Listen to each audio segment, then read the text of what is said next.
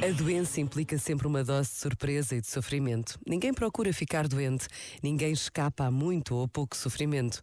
Mas há algo de inexplicável no consolo que se sente quando nos dizem: Vou rezar por ti.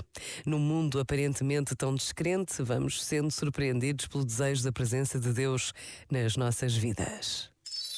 Este momento está disponível em podcast no site e na app.